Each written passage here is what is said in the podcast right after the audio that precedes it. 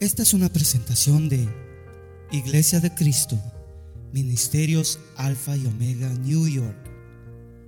Si desea más información de este ministerio, como lugar, horario de actividades, visite nuestro sitio de internet.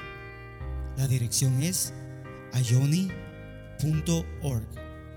A Y O N Y.org. Allí encontrará diferentes recursos y enlaces a nuestras plataformas sociales que deseamos sean de bendición para su vida. Bendiciones. Fue cuando el Señor lee eh, del profeta Isaías un párrafo, cuando abrió el rollo, lee dice, el Espíritu del Señor está sobre mí porque me ha ungido para anunciar el Evangelio a los pobres, me ha enviado para proclamar libertad a los cautivos y la recuperación de la vista a los ciegos, para poner en libertad a los oprimidos, para proclamar el año favorable del Señor. Amén. Oramos. Padre, en esta noche te damos gracias, Señor, por poder tener la libertad de reunirnos y poder tener la libertad de leer tu palabra, estudiarla. Te ruego que nos des el espíritu de sabiduría, inteligencia espiritual para poder comprender tu palabra y poder ponerla en práctica en nuestro caminar, Señor. Bendícenos por medio de tu palabra. Te lo rogamos en esta hora, en el nombre de Jesús. Amén. Tome su asiento, por favor, hermanos, hermanos. Mi intención esta noche es poder introducir, más que introducir, eh, considerar el, tema que estoy seguro que no, lo voy a, concluir. Eh, pienso en el favor de Dios continuar el día domingo. Pero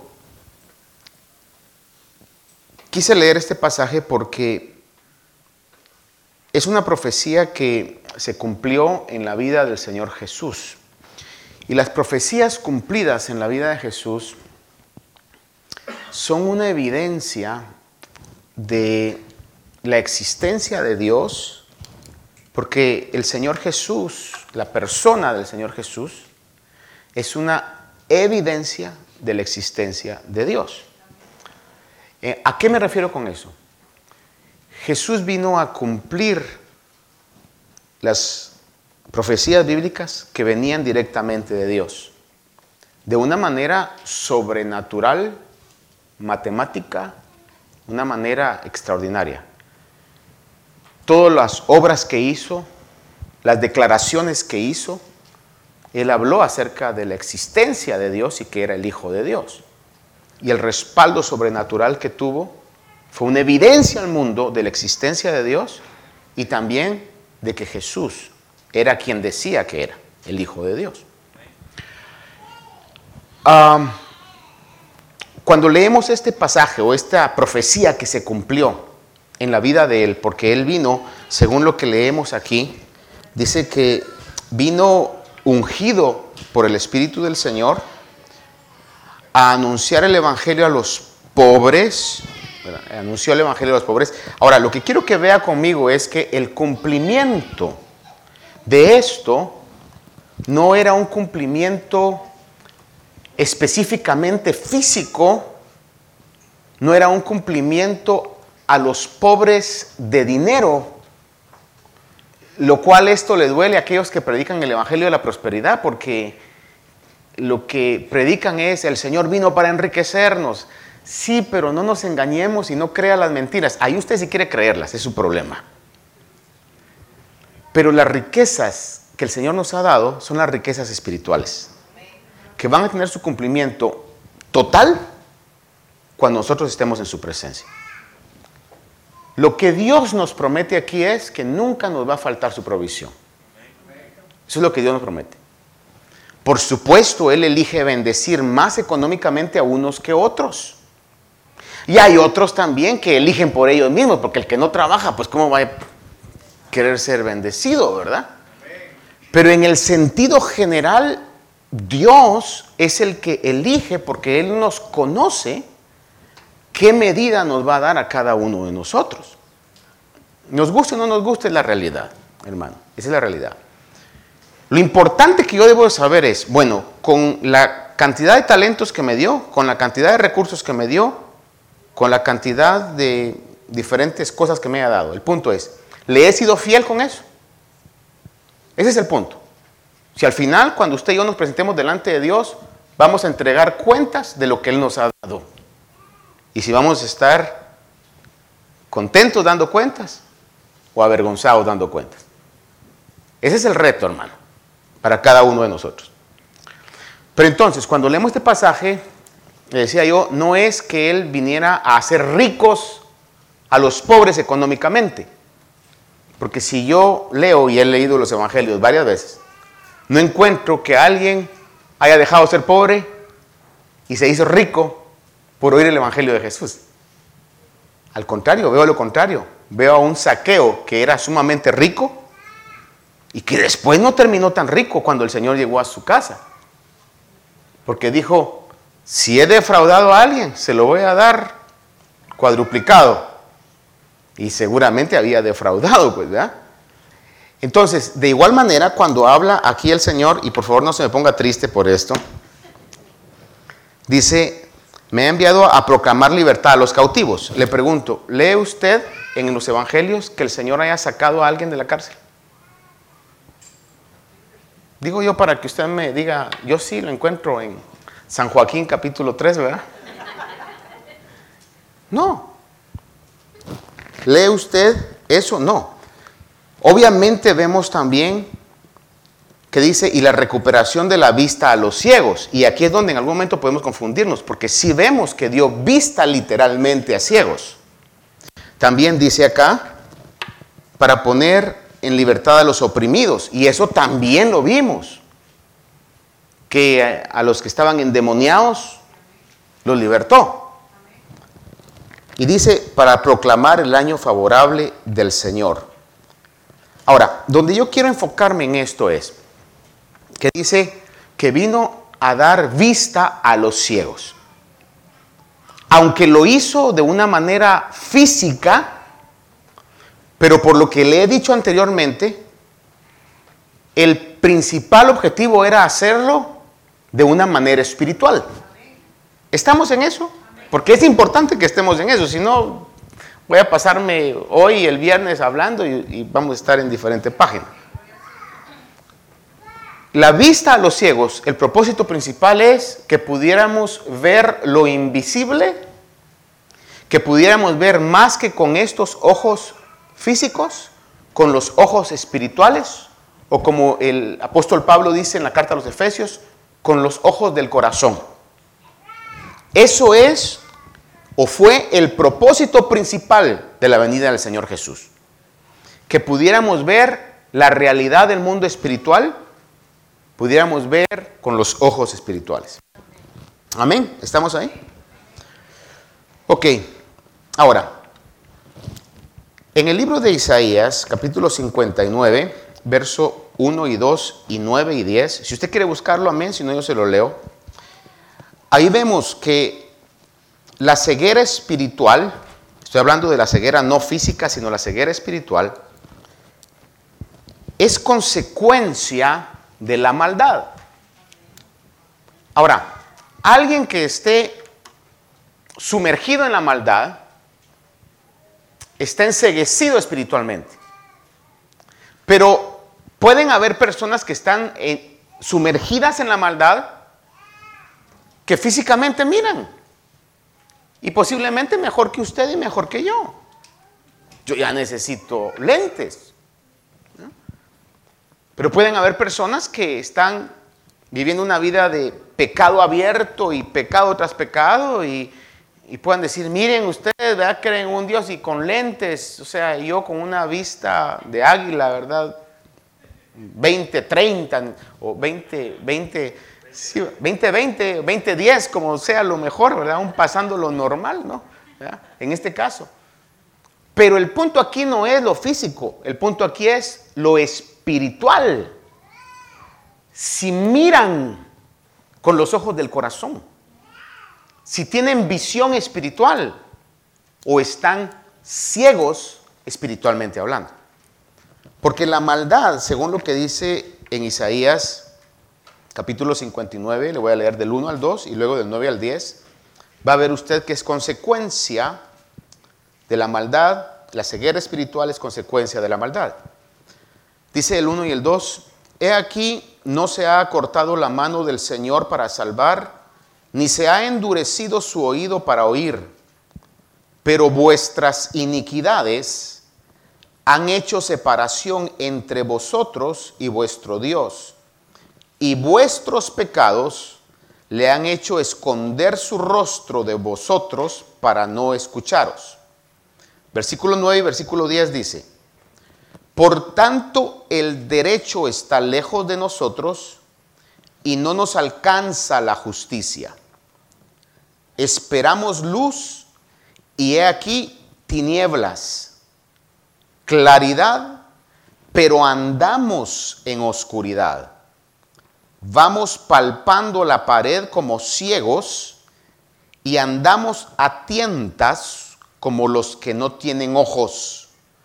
Tropezamos al mediodía como al anochecer, entre los robustos somos como muertos. Déjeme preguntarle esto. ¿Estará suficientemente claro el concepto que la maldad trae ceguera espiritual? Para mí es claro eso al grado que usa un lenguaje tan dramático como por ejemplo dice, andamos a tientas como los que no tienen ojos. O dice, por ejemplo, eh, esperamos luz y he aquí tinieblas, claridad, pero andamos en oscuridad. Está hablando de que porque se habían olvidado de Dios, porque le habían dado la espalda a Dios, estaban enseguecidos totalmente. Entonces, podemos claramente ver acá que la maldad trae ceguera espiritual, trae debilidad espiritual también, como lo podemos ver ahí. La, la ceguera espiritual es consecuencia de la maldad. Ahora, como una figura, cuando digo de figura es como un ejemplo espiritual, como, como una reacción material a algo espiritual, a eso me refiero con una figura, como un ejemplo físico a algo espiritual que está pasando. Curiosamente, la segunda vez que el Señor Jesús, al terminar su ministerio, limpió el templo, que usted sabe de que agarró un, azote, hizo un azote y comenzó a volcar las mesas de aquellos que cambiaban eh, el dinero y los vendedores de, de palomas y ovejas, que estaban ahí solamente para lucrar en el templo, para hacer dinero en el templo. El Señor llegó a limpiar el templo antes de concluir su ministerio. Lo hizo dos veces. Una vez cuando comenzó su ministerio y la segunda vez cuando estaba a punto de concluir su ministerio. En la segunda vez, que esta vez se relata solamente en el Evangelio de Mateo, capítulo 21, fíjese que después de haber limpiado el templo, escuche esto, después de haber limpiado el templo, lo que hizo fue sanar a los cojos y sanar a los ciegos. Y como le repito, esto es como una figura de lo espiritual. Le voy a leer lo que dice este pasaje. Dice Mateo 21, 12 al 14. Dice, y entró Jesús en el templo y echó fuera a todos los que compraban y vendían en el templo y volcó las mesas de los cambistas y los asientos de los que vendían las palomas y les dijo, escrito está mi casa será llamada casa de oración, pero vosotros la estáis haciendo cueva de ladrones. Y en el templo se acercaron a él los ciegos y los cojos, y dice, y los sanó. Le repito, esta es una figura de lo que el, de la intención de Jesús en su ministerio. Lo que él quería era traer una limpieza espiritual y esa limpieza espiritual iba a hacer que la gente pudiera ver y la gente pudiera caminar, espiritualmente hablando también. Y es lo que sucede con nosotros, porque yendo a lo que el Nuevo Testamento, la revelación del Nuevo Testamento nos dice, yo le pregunto, ¿cuál es o quiénes son el templo de Dios? ¿Las iglesias? ¿Los edificios? ¿Quién es el templo de Dios? Nosotros. Entonces, en la medida que Dios limpie mi vida, voy a hablar de mí, en la, medida en que yo me acerque a Él, que es lo único que Dios me dice, acércate a mí. En la medida en que yo me acerque a Él, para que mis tinieblas sean iluminadas y a través del Espíritu Santo yo pueda ir siendo limpio, mi visión espiritual es restaurada. Puedo ver, voy a poder ver lo que no se ve. Y eso es lo que estamos llamados. Y le comparto esto y quizás estoy siendo bastante despacio en decírselo, porque es algo que desde la semana pasada el Señor ha estado inquietando y poniendo un peso en mi corazón, para que en este nuevo año, en nuestro calendario, comencemos, podamos anhelar ver lo espiritual, lo que se mueve alrededor saber los peligros que están para no caer en eso, las trampas que están para no caer en eso. Poder escuchar y ver la guianza del Señor en nuestra vida para no tropezar. Poder estar atentos a lo que está sucediendo, que yo le decía y no quiero sobreenfatizar, mi intención no es ser pesimista, pero yo no espero un año bueno para el mundo. Va a ser uno igual o peor, y me inclino a lo peor. Para los que se refugian en Dios, confían en Dios, hermano, no hay pierde. Corintios dice que Dios siempre nos lleva en triunfo. Pero la clave es poder estar agarrado de Dios, confiando en Dios y estar donde Dios quiere que esté, en el tiempo que Dios quiere que esté. Estar, hermano, viendo lo espiritual. Porque si no veo lo espiritual, yo voy a caer inocentemente en trampas. Pero debo de ver lo espiritual, debo de ver lo que se está moviendo alrededor del mundo. Lamentablemente, diría yo, a veces, aún en la misma iglesia, aún en el mismo cuerpo de Cristo, eh, se carece o carecemos de esa sanidad de la visión, y entonces podemos estar no identificando lo malo y aún dejando que lo malo sea parte de nuestro culto a Dios. Adoptando cosas que en el mundo funcionan, que en la mercadotecnia del mundo funcionan. Y decir, ah, si funciona, entonces ha de ser algo que agrada a Dios. Eso es una ceguera espiritual.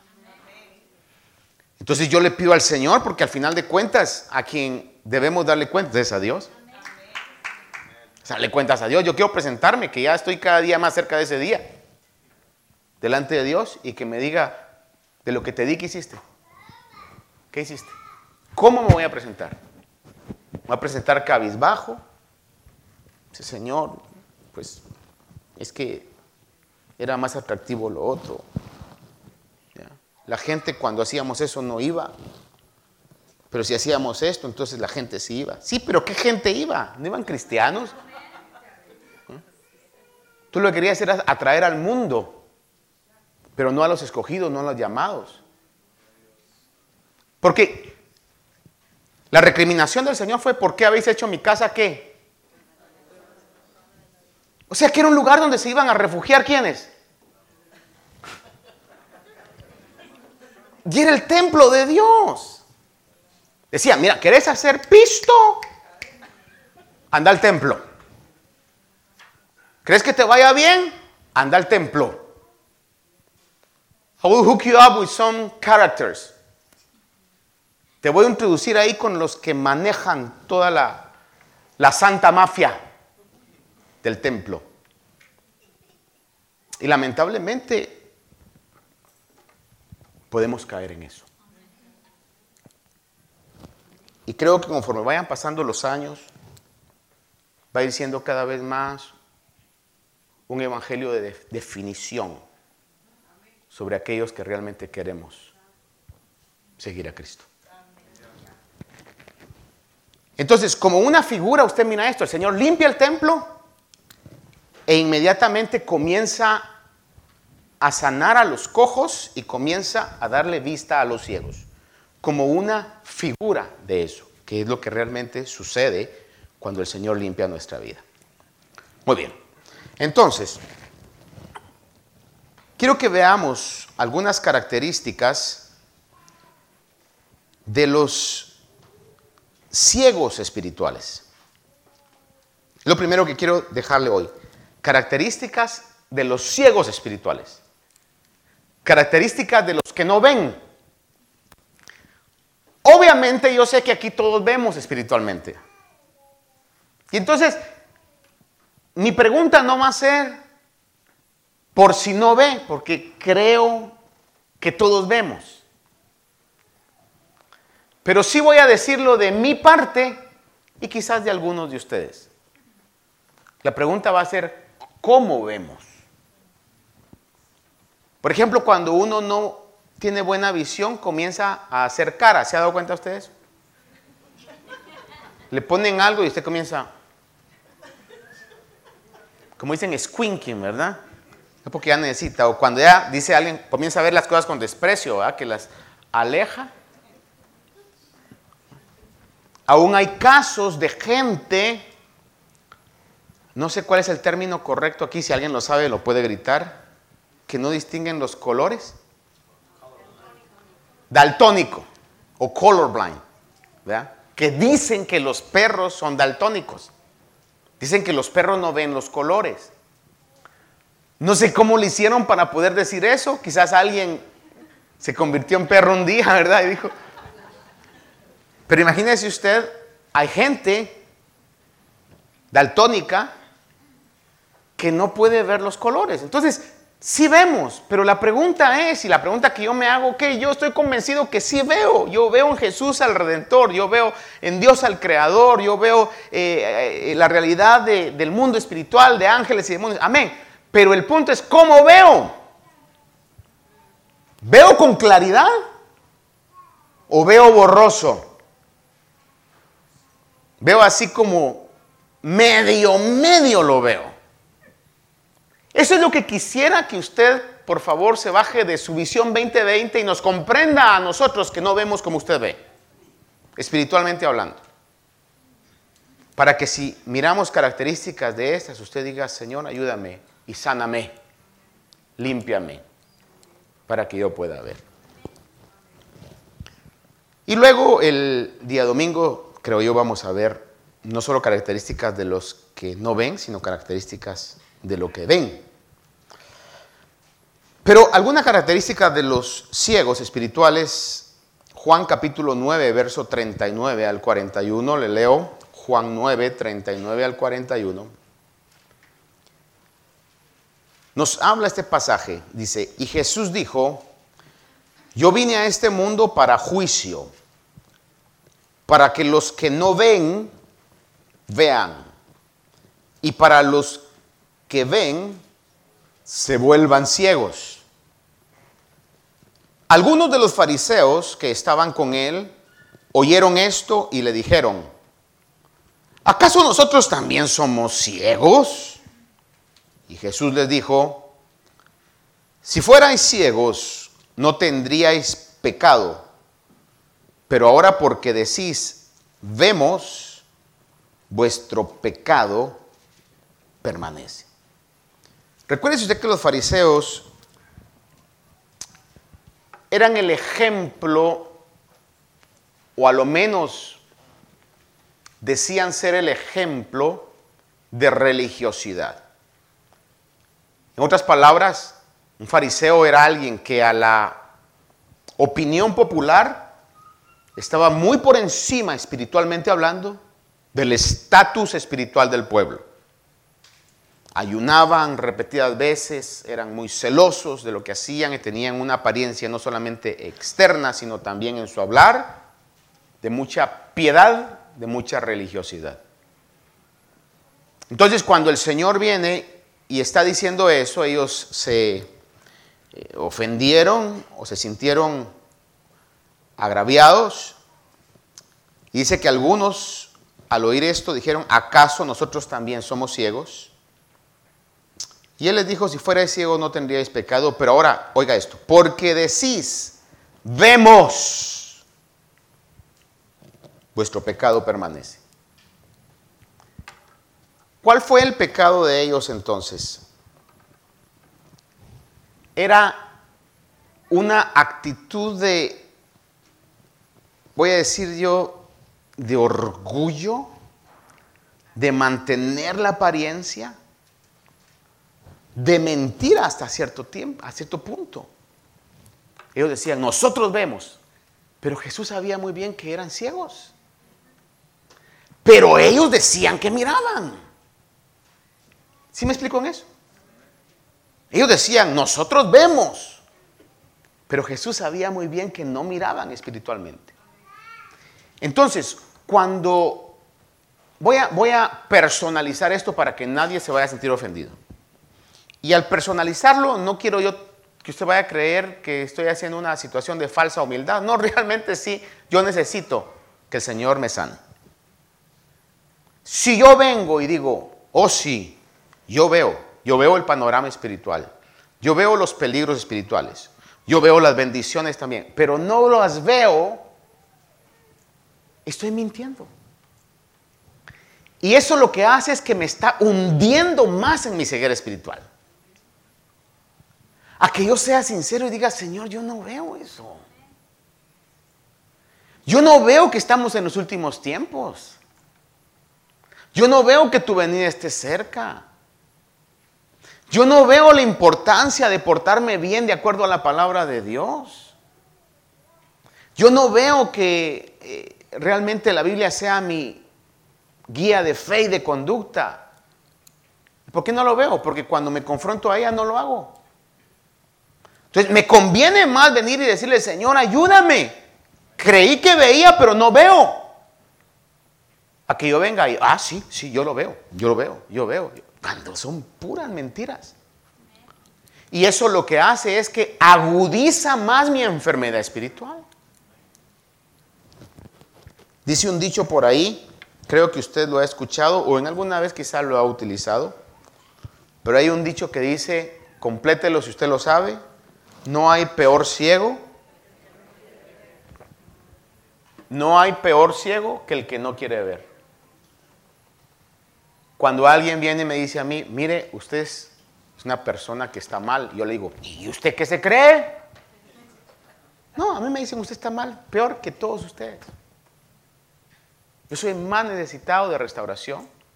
Soy el más necesitado de la ayuda de Dios diariamente. Esa es la realidad. Me conviene ver mi realidad. Me conviene porque es la manera en que Dios me va a sanar. Una de las objeciones que dicen es, yo no voy a la iglesia porque ahí hay un montón de gente que es hipócrita. Es cierto, pero estamos en proceso de cambio. Yo no voy a la iglesia porque bien son pecadores. Cierto, venimos aquí porque es un hospital donde el Señor está sanando nuestras vidas. Yo no voy a la iglesia por eso. Amén. Pero estamos delante del que nos puede sanar y nos puede restaurar. Allá ha llegado nuestra visión y decimos, me conviene ir a que sea sano y a que sea restaurado. Eso es lo que yo, por eso voy. No voy porque sea perfecto, sino mejor me voy al cielo. Pero no nos dejan entrar al cielo porque descompondríamos el cielo, lo volveríamos un infierno, hermano. Entonces,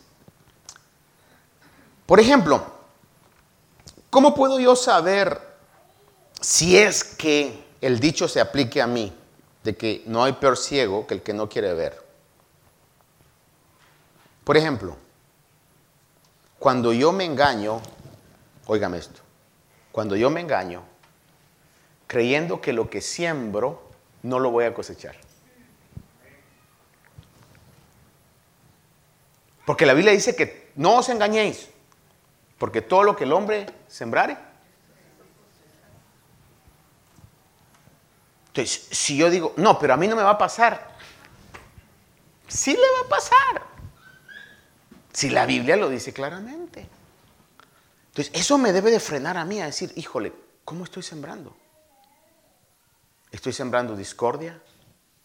¿Estoy sembrando odio? ¿Estoy sembrando engaño? ¿Estoy sembrando mentira? Porque todo lo que el hombre sembrare, eso va a cegar. Entonces yo veo que la palabra de Dios es real. Entonces mi visión me hace que mi conducta sea distinta. Pero si mi conducta es totalmente contraria a lo que la palabra de Dios dice, entonces no estoy realmente viendo. Lo sé aquí, pero no lo puedo ver. Cuando digo ver es no lo puedo concebir realmente que es una realidad. Por ejemplo, otro punto es, no hay nada oculto, dice la Biblia, que no haya de ser revelado. Entonces Martín viene, hace sus cosas a ocultas y dice, pero nadie se va a dar cuenta. No, Señor, la palabra se va a cumplir. No hay nada oculto que no haya de ser revelado. Por ejemplo, el que se exalta, ¿qué dice? Será humillado. ¿Y el que se humilla? Entonces, ¿por qué soy tan ofendido cuando soy humillado? No es que como lo hacen a mí. Mientras más yo me eleve, más el Señor me va a humillar. Es su palabra. Así lo dice. No lo digo yo.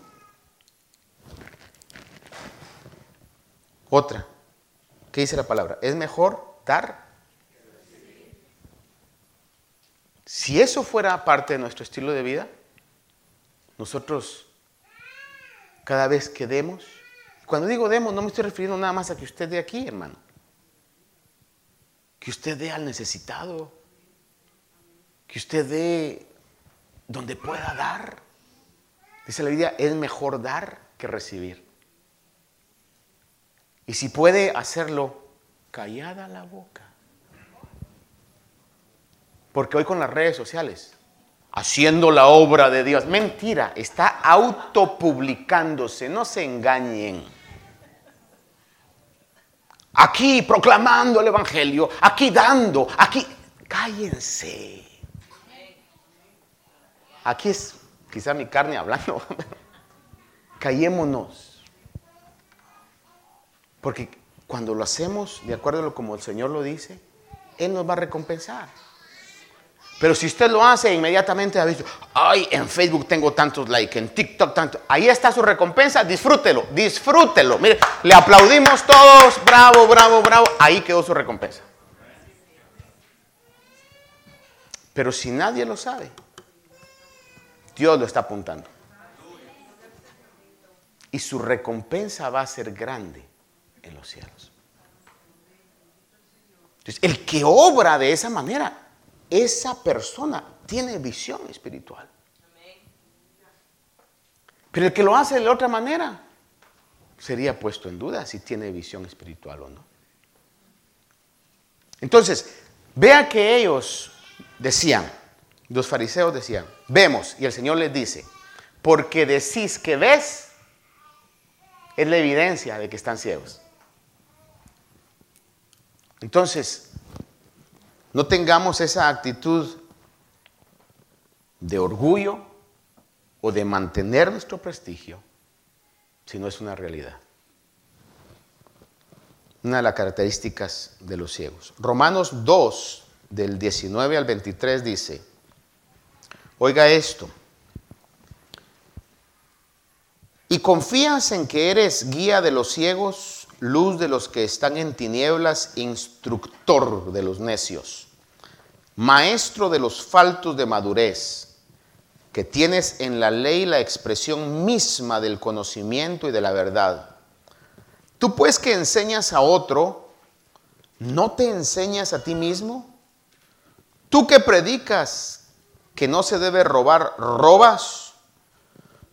Tú que dices que no se debe cometer adulterio, adulteras. Tú que abominas a los ídolos, saqueas templos.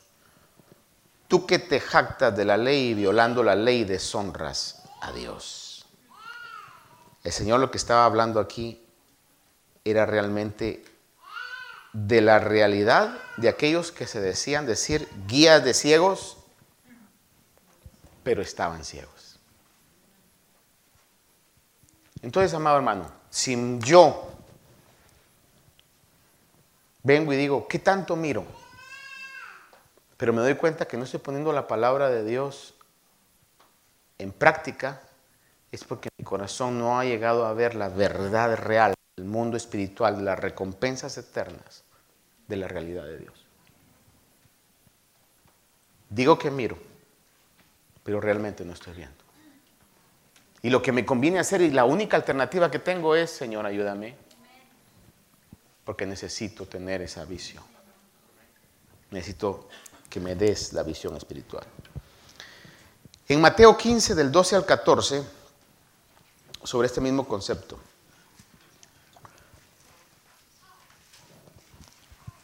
Fíjese que leemos y dice, este pasaje viene después de cuando el Señor estaba defendiendo que sus discípulos habían tomado espigas con las manos sin lavarse y ellos dijeron, ¿por qué no se lavan las manos sus discípulos? En Mateo 15, del 12 dice, entonces acercándose, los discípulos le dijeron, ¿Sabes que los fariseos se escandalizaron cuando oyeron tus palabras? Pero él contestó y dijo, Toda planta que mi Padre Celestial no haya plantado será desarraigada. Dejadlos, son ciegos, guías de ciegos. Y si un ciego guía a otro ciego, ambos caerán en el hoyo. Mire cómo los definió el Señor. Ciegos, guías de ciegos. ¿Qué era lo que el Señor estaba defendiendo? El concepto que le decían, mira, tus discípulos no se lavaron las manos. Y lo que el Señor les dijo claramente fue esto. No es lo que entra, ¿qué dice el pasaje? Lo que contamina, sino lo que sale del corazón. Es lo que el Señor estaba diciéndoles. En otras palabras, se preocupan tanto de la limpieza física y no se dan cuenta de lo asqueroso que están por dentro. Es lo que el Señor estaba diciendo. Se preocupan tanto, Porque se lavaban las manos repetidas veces, hermano, no podían tocar nada con las manos sucias, hermano. Y aquellos con un hambre llegaban y con las manos sucias agarraron esto, se lo comieron y se escandalizaron. Uy, ¿cómo puede ser? Y el Señor entonces aprovechó ese momento que sin duda estaba en la agenda divina para decirles que lo importante era la limpieza espiritual. Y lo que contaminaba, entonces vean esto, cada vez que yo saco odio, cada vez que yo saco crítica, cada vez que yo saco pleito, cada vez que yo saco chisme, cada vez que yo saco todo tipo de situación, yo me estoy contaminando. Hay un decir que me llegó mucho un día y hasta lo compartí ahí en redes sociales que dice que el que tiene resentimientos y odios y los atesora y los tiene en su corazón, es como aquel que se toma el veneno y quiere que le haga el efecto al otro.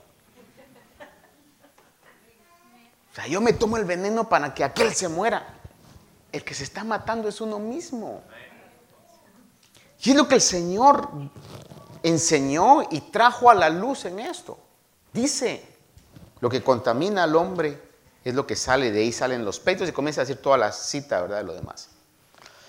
Entonces, los fariseos fueron ofendidos de las verdades del Evangelio, especialmente las que contradicen doctrinas y tradiciones religiosas.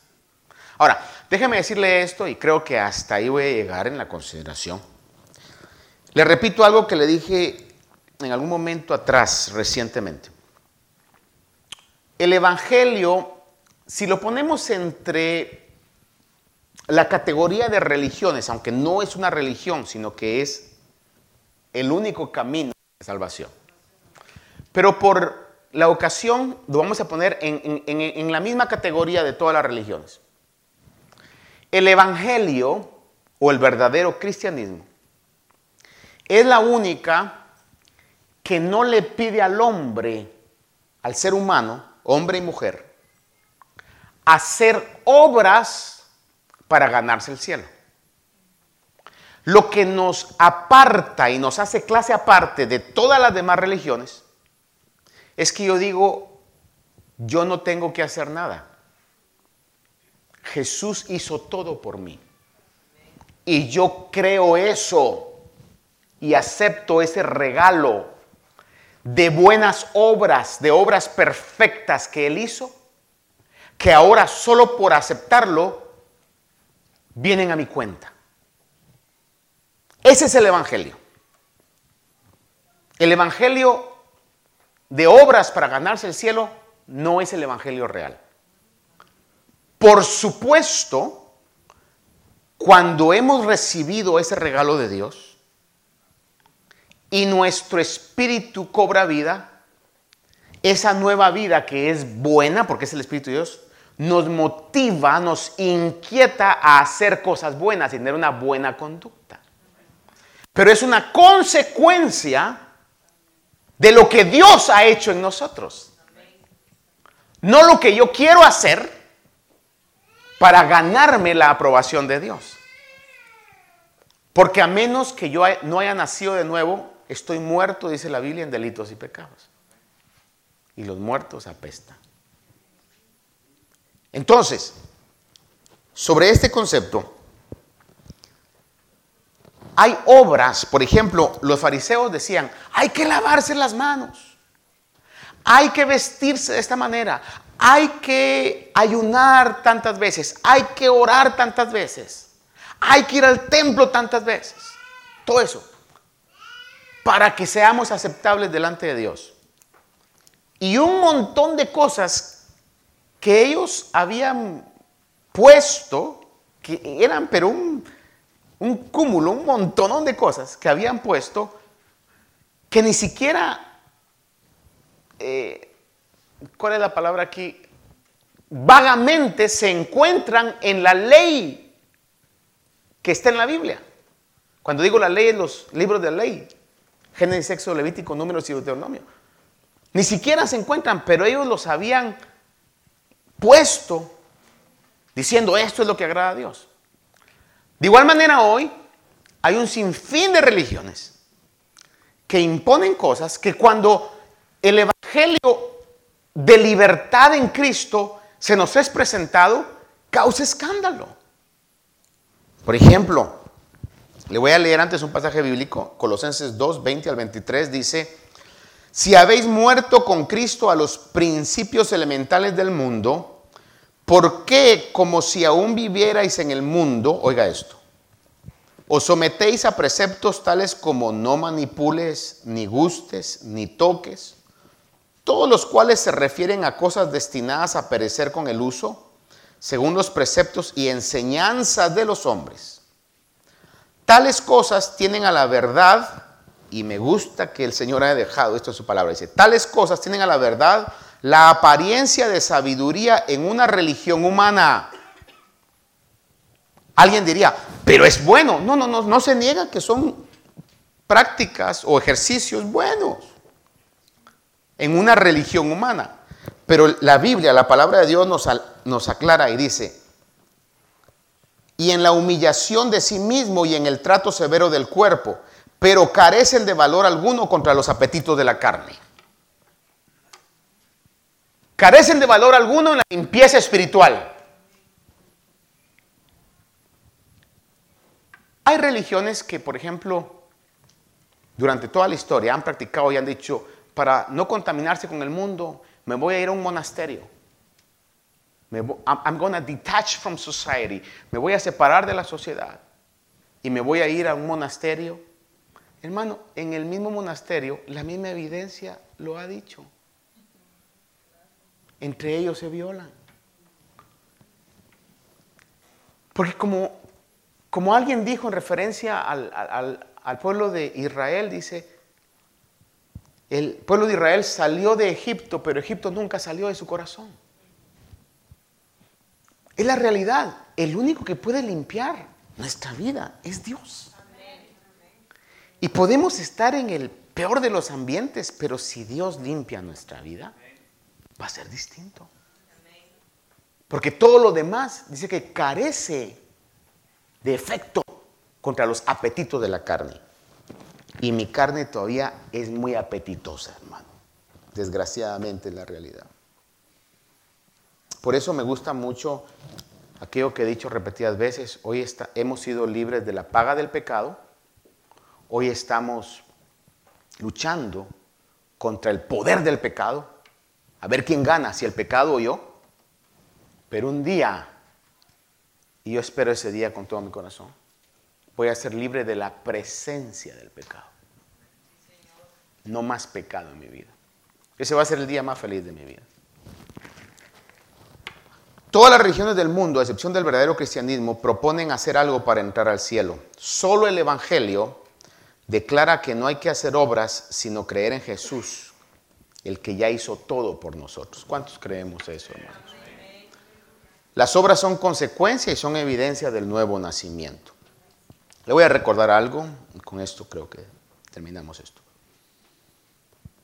Religiones dicen que para ir al cielo, oiga para ir al cielo, el catolicismo se basa en se basa en creer en Jesús y hacer obras o lo que se conoce como sacramentos para ser salvos. Creer en Jesús no es suficiente. Si dicen, oh sí, creemos en Jesús también, sí, pero añaden hacer obras para poder ser salvo. El genuino evangelio dice, con que creas en Jesús, naces de nuevo en ese momento, el Espíritu Santo se encarga de hacer la obra en tu vida. El budismo dice que para entrar al cielo hay que practicar la meditación, trabajo físico y espiritual y un buen comportamiento. Para entrar al cielo hay que hacer eso, obras. El islamismo dice que para entrar al cielo, cada individuo se ganará el paraíso o el infierno de acuerdo a sus acciones. Si sus acciones buenas son más que las acciones malas, lo van a dejar entrar al cielo. Y le digo, le voy a decir algo, y esto se infiltra a tal magnitud que aún en el, en el ámbito cristiano, una vez alguien me dijo a mí, de esas cosas que dice, el Señor me dio una palabra para usted y me dijo, me dijo esto esta persona, hace unos meses, de que había visto su vida y lo aprobaba porque sus cosas buenas eran mejores que las malas. Vaya que yo ya sabía esto, dije, Allah, pura doctrina humana. Es que yo no tengo obras buenas. Lo único que puedo tener es fe en Jesús y no son mis buenas obras las que me van a dar aprobación, es la fe que tengo en Jesús. Por eso mi oración constante por usted, hermano, y con mi esposa es, Señor, aumentale la fe. Algunos de que yo sé los, las circunstancias, los problemas, no es Señor, sácalo, porque yo no sé si Dios lo quiere sacar o lo quiere tener un poco más de tiempo en esa situación, no lo sé. Lo que le digo es, aumenta su fe, que su fe no se quiebre, que, que salga con una fe firme de eso. Porque lo único que nos da realmente la victoria al mundo es, dice la Biblia, nuestra fe. El hinduismo dice que para entrar al cielo hay que tener buen karma y cree en la reencarnación. Y el judaísmo, que muchos están llegando aún cristianos a repracticar o a practicar, lo cual da mucha tristeza. El judaísmo hay que guardar la ley de Moisés y buenas obras. Repito, todas las religiones existentes creen en el que para entrar al cielo requieren buenas obras y que para merecer el cielo requieren esas obras. menos el Evangelio de Cristo. Esperamos que esta meditación haya bendecido su vida. Si desea más información de este ministerio, como lugar, horario de actividades, visite nuestro sitio de internet. La dirección es ayoni.org. A Y O N Y.org. Allí encontrará diferentes recursos y enlaces a nuestras plataformas sociales que deseamos sean de bendición para su vida. Bendiciones.